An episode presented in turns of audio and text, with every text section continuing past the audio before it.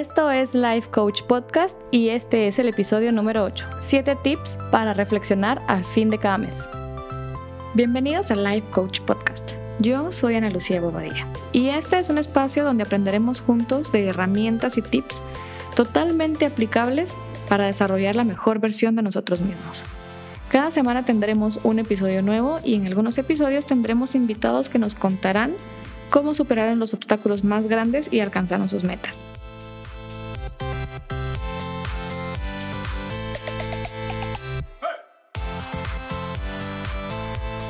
Hola, ¿cómo están? Estamos a punto de terminar enero. Estamos a unos días de estar en el segundo mes del año. Se está pasando muy rápido. Así que, ya que este es el primer mes, les quiero compartir un método que yo utilizo para revisar mis progresos al final de cada mes. Hace unas semanas estuve en una radio en la que Marcel Barrascut me invitó, Marcel de, de MB Podcast, y llegamos a la conclusión de que cuando estamos en un proyecto nuevo, estamos emprendiendo y estamos con muchas ganas de, alcanzar nuestros objetivos, tendemos a estar bastante ocupados. Y no nos tomamos muchas veces el tiempo para detenernos, compresionar un poco esas energías y reflexionar.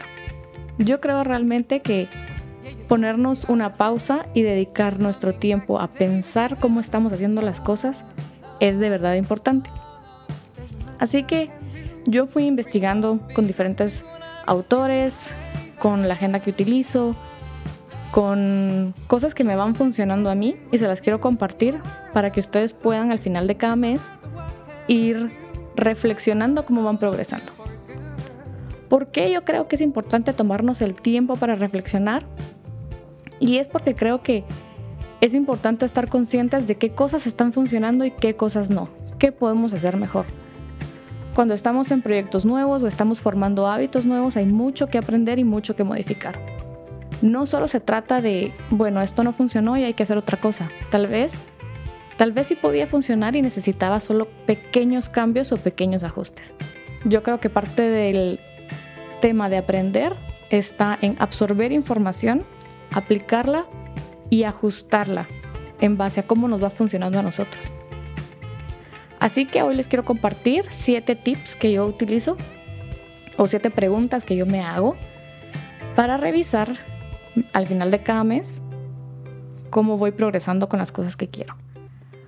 Parte de esta información yo la voy identificando en el transcurso de las semanas, pero creo que es realmente importante hacerlo porque al final del año muchas veces pensamos que fue un muy mal año, y no nos damos cuenta que sí hubo muchas cosas buenas. Entonces, aquí les comparto estos tips. El primero, y creo que los millennials nos está tomando un poco de trabajo hacer esto, pero el primero que yo considero bastante importante es hacerlo por escrito, con nuestro puño y letra, en lápiz y papel. ¿Por qué? Porque cuando nosotros escribimos en computadora y en lápiz, la diferencia de cómo nuestro cerebro procesa la información es bastante. Muchos ya podemos estar typeando sin realmente estar reflexionando lo que estamos escribiendo. No formamos oraciones completas, no hacemos palabras completas, abreviamos mucho y no nos toma el mismo tiempo ordenar nuestras ideas cuando estamos solo apachando ciertas teclas a cuando estamos realmente utilizando lápiz y papel. Cuando lo hacemos de esta manera, obligamos a nuestro cerebro a pensar una cosa a la vez mientras estamos escribiendo.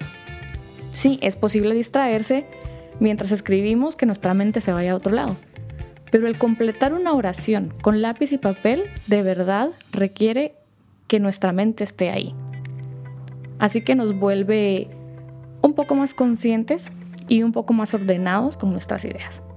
Entonces el primer tip es hacerlo por escrito en lápiz y papel.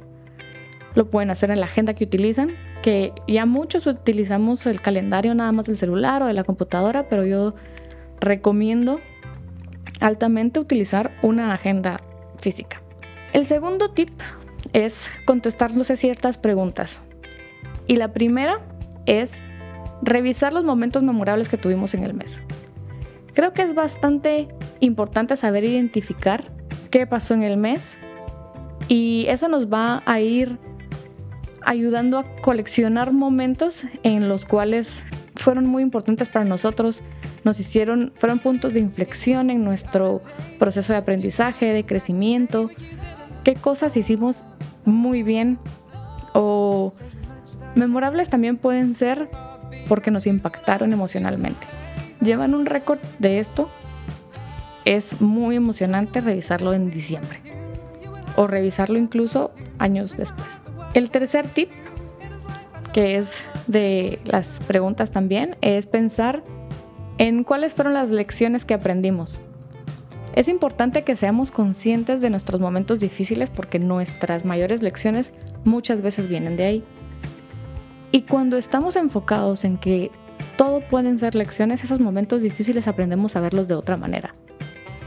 Yo profundicé un poco más de este tema en el capítulo de cómo soltar nuestras malas decisiones del pasado. A veces estas lecciones son inesperadas y de personas que no nos imaginamos. A veces una lección nos las puede dar un niño o algo que vemos relativamente a la distancia de otras personas o algo que nos cuentan. Y nos ayuda a mantenernos humildes y con los pies en la tierra, de darnos cuenta que a pesar de que a veces, porque sí hay personas así, yo fui así un tiempo, a veces creemos que todo lo sabemos, estas lecciones nos ayudan a darnos cuenta que todavía tenemos mucho que aprender que tenemos todavía cosas por las cuales mantenernos curiosos. Sobre todo en un proceso en el que estamos aprendiendo a hacer cosas nuevas, las lecciones van a ser muchísimas. A veces esas lecciones vienen de personas que nosotros queremos mucho y a veces esas lecciones también vienen de personas que nos caen mal y que simplemente no hay mucha química. A veces las lecciones son cómo no ser como esas personas o es probable que esas personas sean un espejo que nos están enseñando una parte de nosotros que no sabíamos que existía. Me pasó hace un tiempo que estábamos hablando con una amiga. En situaciones completamente diferentes estábamos pasando por procesos similares de que no comprendíamos por qué ciertas personas eran de la forma que eran. Y estas personas de las cuales estábamos hablando nos llevó a ambas a darnos cuenta que probablemente esas cosas que no, estaba, no nos estaban gustando de estas personas que hablábamos eran conductas que nosotras habíamos tenido antes o que estábamos teniendo en este momento. Nos sirvieron estas personas para darnos cuenta que cómo se ve esa conducta en alguien más, cómo podrían vernos los demás cuando estamos replicando ciertos comportamientos. Así que estén atentos también a las personas que probablemente no les caen tan bien para darse cuenta que de todas las personas podemos aprender algo. Todas las personas nos aportan, aunque no necesariamente sea de una forma satisfactoria, pero requiere bastante reflexión y análisis podernos darnos cuenta de esto. El cuarto tip o la tercera pregunta que debemos contestarnos al final del mes es si estamos satisfechos con cómo estamos distribuyendo nuestro tiempo en base a nuestras prioridades. Esta pregunta es un poco, podríamos decirlo, como juega un poco con nuestra mente. Y no es tan fácil de responder cuando no estamos llevando un récord real de nuestro tiempo. Yo antes ponía muchas cosas en mi agenda de las cosas que quería hacer entonces llenaba los espacios de cosas que estaban planeadas y no necesariamente era como al final del día terminaban siendo. Entonces aprendí también, como sé que se deberían de hacer los presupuestos, a planear de alguna manera, pero también a mantener visible cómo de verdad estaba gastando mi tiempo. La primera vez que yo hice este proceso fue impactante para mí darme cuenta que hay, habían muchos espacios de tiempo que de verdad yo no sabía qué estaba haciendo con él. Tenía súper claro el tiempo que yo pasaba en el trabajo, el tiempo que yo asistía a ciertas clases, el tiempo que yo dedicaba a mi familia, pero había un montón de espacio en blanco, especialmente los fines de semana, que de verdad no sabía qué hacía con ese tiempo. Entonces, necesitamos estar conscientes del tiempo como lo estamos usando. Cuando estamos conscientes de esto, podemos darnos cuenta de las prioridades reales y de las prioridades mentales. La diferencia de estas prioridades es que las mentales son aquellas cosas que yo digo que son importantes para mí. Aquellas cosas que yo puedo enumerar del 1 al 3 o del 1 al 10 y digo, bueno, estas son mis prioridades más importantes, mis prioridades más prioritarias. Pero la realidad es que probablemente no estamos usando el tiempo de una forma coherente con esas cosas que decimos que son importantes. Entonces las prioridades reales son las cosas a las que de verdad dedicamos nuestro tiempo. Y las prioridades mentales son aquellas cosas que creemos que son importantes para nosotros o de verdad sentimos que son importantes, pero ahí se quedan en nuestra mente. Sin este registro no vamos a ser conscientes. Sin este registro no estamos seguros de cómo estamos gastando el tiempo. Hace unos días leí que nosotros el tiempo no lo invertimos porque no es como que invirtamos una hora en una tarea y nos devuelvan hora y media después. El tiempo siempre lo gastamos, pero la idea es que lo gastemos en cosas que nos están haciendo sentir plenos, que lo gastemos en cosas, en actividades o con personas que nos suman de una manera consciente, no solo porque toca o solo porque es lo que hay. Y eso creo que también nos lleva una diferencia entre seguir la corriente y fluir. Seguir la corriente es hacer cualquier cosa que viene solo porque sí y porque pues sí, solo se vive una vez y ya está. Pero el fluir es hacerlo con una intención consciente de que, ok, voy a fluir con, mi, con lo mejor que puedo en esta tarea o en esta actividad o con esta persona que me va a llevar a esa versión de mí que yo quiero. O siendo la mejor versión que yo puedo ser al realizar estas cosas. Cuando tenemos claro cómo estamos gastando nuestro tiempo y si estamos apegándonos a lo planeado, es importante analizar si hay cambios que yo debería de hacer. Si hay alguien al cual yo le debería de pedir ayuda. Si hay tareas o actividades a las cuales yo les debería decir que no. Hay muchas cosas a las cuales decirles que sí cuando estamos aprendiendo, pero hay muchas otras a las cuales deberíamos de poder decir, no, no puedo, gracias, no, no tengo tiempo para eso, no, eso no es una prioridad para mí. Al menos no en este momento. Las personas que nos quieren de verdad y que nos apoyan en serio van a poder comprender que a veces no hagamos ciertas cosas porque estamos trabajando en otras que son muy importantes para nosotros. Incluso a veces no nos estamos dando cuenta que estamos gastando un montón de tiempo en personas y en actividades que de verdad no nos suman absolutamente nada. Que solo nos juntamos con ciertas amigas para el chisme, para hablar mal de otros, para no hacer mayor cosa productiva. Sí es necesario, de verdad es necesario descansar y desconectarse y pensar en otras cosas, pero que sea con, un, con una intención de verdad, de una forma, y estas son palabras que yo repito bastante, intención y conciencia.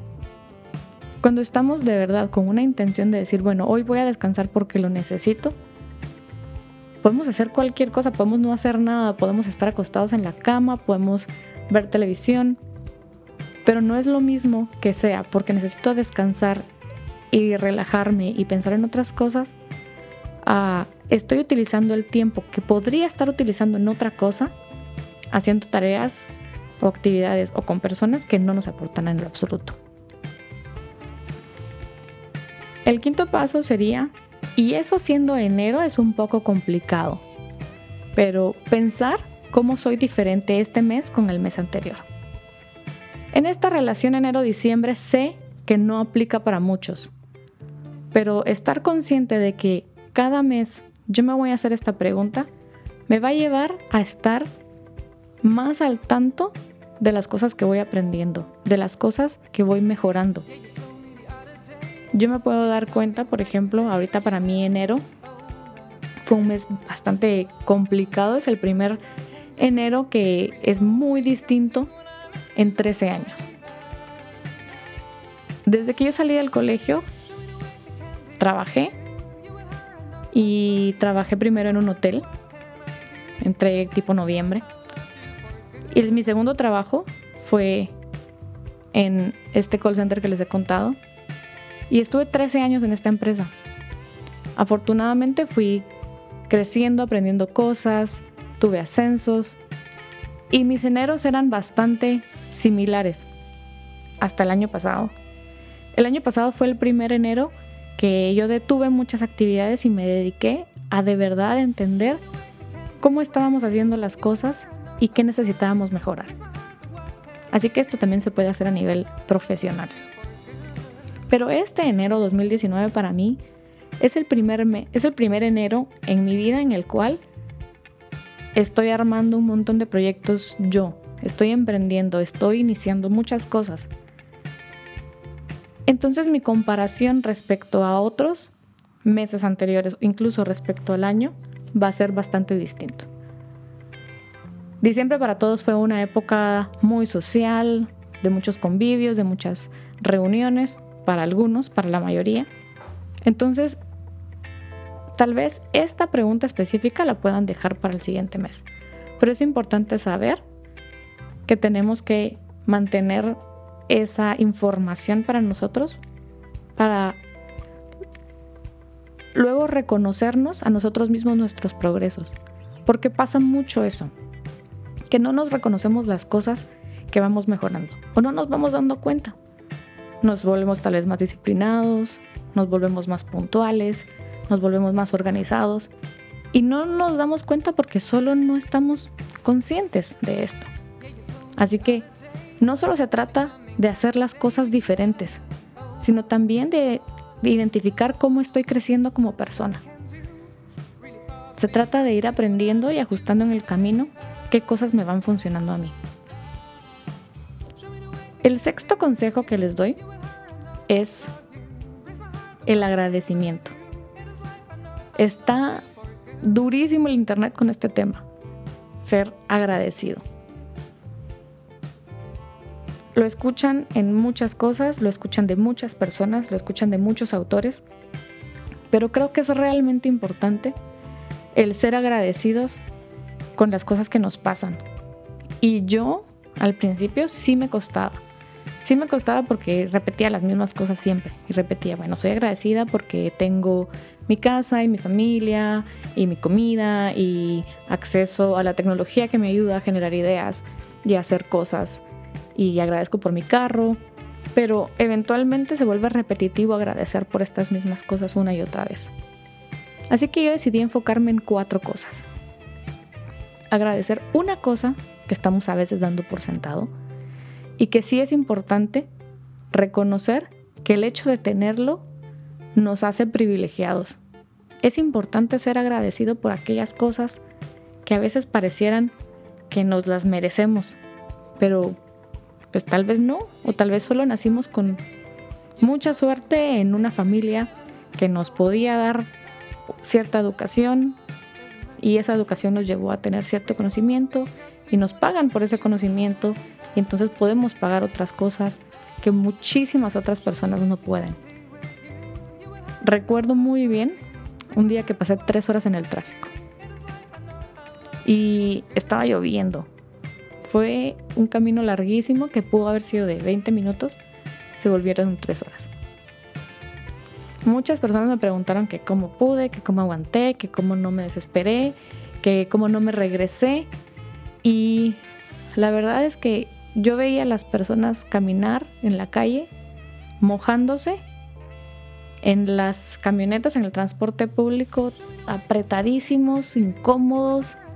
Y lo único que yo podía pensar en ese momento era lo agradecida que yo estaba por ir cómoda en mi carro puse música que me ponía de buen humor y pasé ahí tres horas en el carro. No escuchaba podcast en ese tiempo, pero creo que con la actitud que tuve, aproveché esas tres horas en vez de estar enojada, en vez de estar molesta, estaba de verdad agradecida. La segunda cosa que yo agradezco son las lecciones o momentos que marcaron en el pasado que hoy tal vez adquieren sentido. A veces no nos damos cuenta que cosas que nos pasaron en su momento nos llevaron a donde estamos hoy. Agradezco muchísimo personas que ya no están en mi vida y que abrieron las puertas para que yo conociera a otra persona.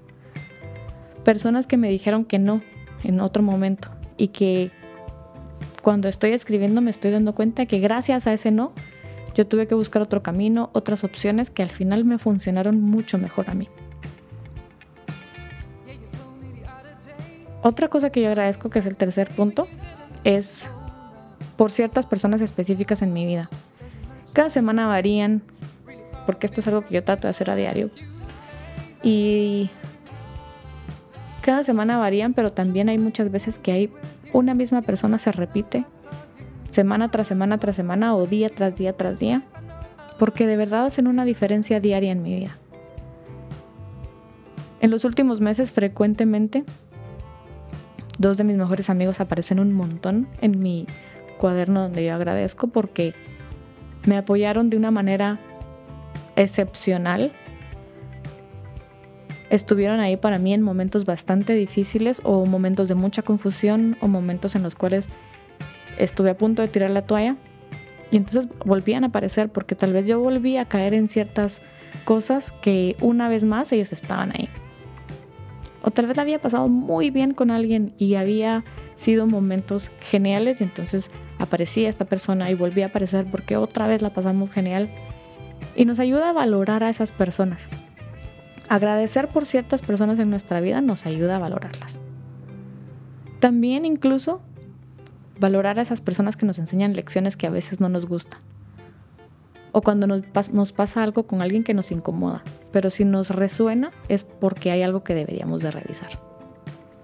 Esas personas a veces, como lo dije hace un ratito, son un espejo que nos ayudan a darnos cuenta de cosas que nosotros tenemos que cambiar. Y el cuarto punto que agradezco y que para mí es bastante importante es agradecernos a nosotros mismos por algún reto que logramos sobrepasar, por alguna tarea que logramos completar que aparentemente era muy difícil, o por iniciar algo que realmente queríamos, por irnos conociendo cosas, porque esa forma de agradecernos va poco a poco a construir la autoconfianza. Tal vez no lo podemos hacer todo por el momento, pero podemos aprender podemos ir aprendiendo a hacer las cosas que nos sirven, que nos gustan y que nos hacen sentir más en paz y felices y plenos con nosotros mismos. El sexto punto es, ya que tenemos toda esa información, es cómo voy a hacer el siguiente mes para ser mejor que el mes que está terminando. ¿Qué tres cosas puedo hacer mejor? Y no solo qué cosas, sino cómo. ¿Cómo las voy a hacer mejor? ¿Qué acciones voy a tomar? ¿A qué, ¿Cómo voy a manejar mejor mi tiempo? ¿Cómo voy a ordenar mis prioridades? Y sobre todo, ¿qué actitud distinta debería de tener? Porque gran parte de los obstáculos que vienen en el camino son porque nosotros nos anteponemos en nuestro propio camino para no mejorar, porque tal vez a veces no tenemos la actitud correcta. Y es muy importante identificar eso. Así que estos son los tips que yo les dejo para entender cómo vamos creciendo en el transcurso del mes, del año. Hay prácticas que yo hago a diario hay prácticas que yo hago semanales, pero por lo menos una vez al mes creo que sí es importante sentarse, tomarse el tiempo y reflexionar. Nos sirve para ir reconociendo nuestros progresos, pero también nos sirve para ir reconociendo nuestra responsabilidad. Nosotros somos totalmente responsables de nosotros mismos. Tenemos que dejarle de echar la culpa a lo de afuera y entender que los cambios vienen en uno para que las cosas vayan saliendo mejor. Al hacerlo podemos recordar mejor las cosas porque cuando estamos escribiendo pasamos por un proceso de conexiones neuronales y el cerebro va guardando lo que va siendo importante para nosotros. Y le ponemos tanta emoción a este tipo de actividades que el cerebro reconoce lo que está sucediendo en este momento es importante. E incluso nos puede servir para desahogarnos. Nuestras ideas se ordenan y se vuelve un momento de reflexión y un momento para conocernos a nosotros mismos. Las ideas fluyen con lápiz y papel. Al principio cuesta, pero si lo vuelven un hábito, de verdad se vuelve una tarea que uno puede llegar a disfrutar. Tómense el tiempo. Yo me tomaba cuando trabajaba los viernes antes de salir del trabajo y después los domingos para ir absorbiendo esta información. Cuando sabemos que vamos a pasar por este proceso a fin de mes, nos volvemos mucho más receptivos a todas esas cosas memorables. A mí me pasa bastante que cuando voy viviendo ciertas cosas, yo digo, ay, esto lo voy a querer escribir. Me tengo que asegurar de no olvidarlo. Porque sí se nos olvidan, se nos olvidan los buenos momentos, se nos olvidan las lecciones y ahí es donde viene muchas veces que pasamos una y otra y otra vez por la misma experiencia. Porque no estamos registrando esas lecciones, no estamos registrando ese aprendizaje. Y volvemos a pasar por lo mismo, tal vez con distintas personas. Porque no son los demás los que tienen que cambiar, no son los demás los que tienen que reflexionar respecto a nuestra vida, somos nosotros mismos. Así que este episodio fue completamente práctico. Si lo escucharon en el carro, yo les recomiendo volverlo a escuchar con lápiz y papel para ir tomando nota de estos ejercicios, de este ejercicio completo, porque yo lo hago todo de un solo, pero lo pueden ir haciendo por partes o por días. Pero sí es importante que se tomen el tiempo para reflexionar. Les recuerdo que me encuentran en diferentes redes sociales. En Instagram estoy en como analuciabobadilla.coach. En Facebook, Ana Lucía Bobadilla Coach. Y mi correo es analuciabobadilla.coach.gmail. Si tienen preguntas de otro contenido que ya hayamos publicado, me lo pueden mandar en cualquiera de las tres opciones que les di.